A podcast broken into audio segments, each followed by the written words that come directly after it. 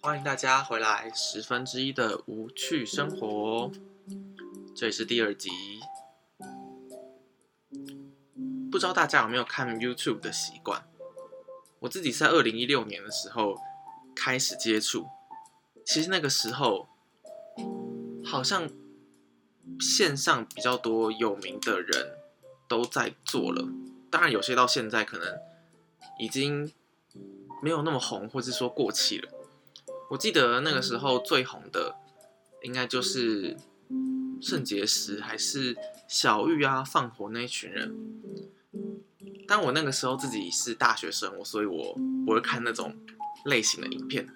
但是那个时候最红最火的，应该就是那些拍给客群主要是国小国中生的 YouTube 吧，YouTuber。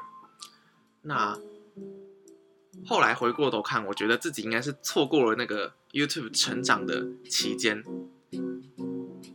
我是指我在看啊，当然不是说我要去拍影片。其实我没有那么说敢在镜头上露脸，所以才想试试看做 Podcast。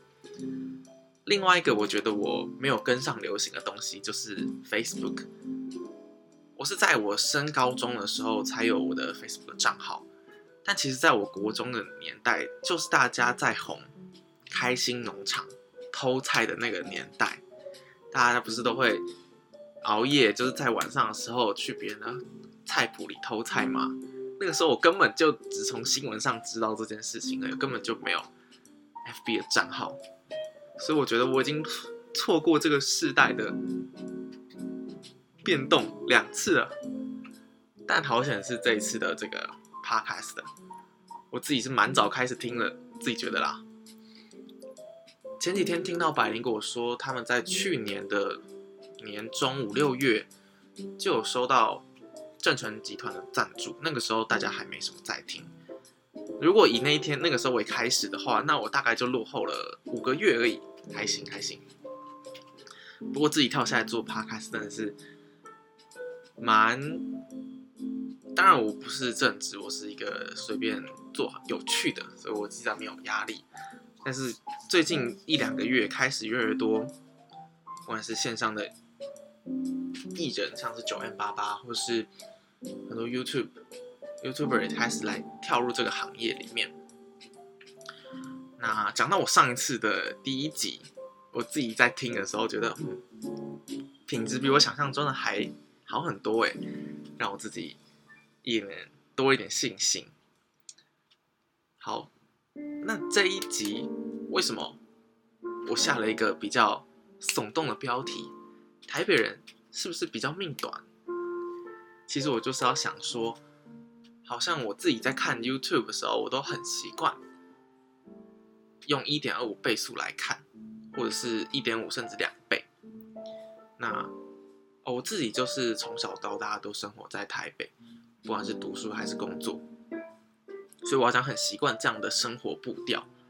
但是认识一些可能台南、台中，我没有针对哪一个县市，就是外地来台北念书的朋友，他们都会觉得台北人走路干嘛走那么快啊？我就联想到是不是我们看香港人也是这样子，他们的生活都非常紧凑。但如果你会觉得我讲话速度有点慢的话，应该是我因为在录这个 p o 所以我希望自己的讲话咬字可以再更清晰一点。所以我是建议大家呢，可以在商岸的那个选单上面，应该可以选加速来听这个节目。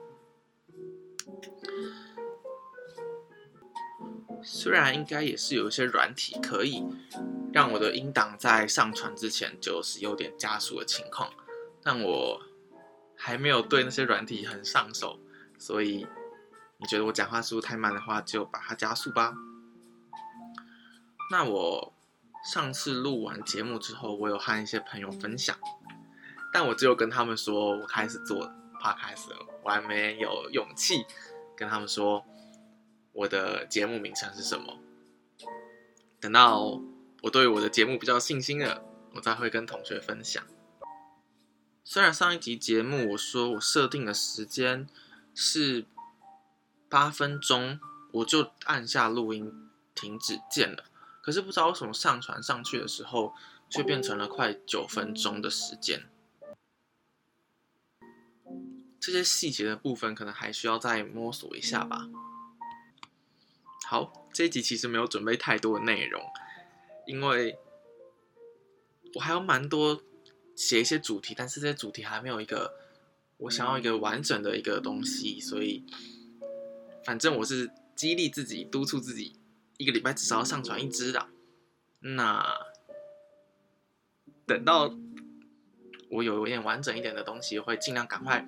破上来做我的节目的，好，那今天是八月九号啊，对，昨天父亲节哦，想到可以聊什么了？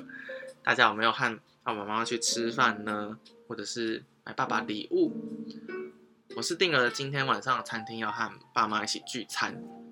虽然我还是在台北工作，但我是自己搬出来外面住，所以没有跟我爸妈住在一起，所以也是难。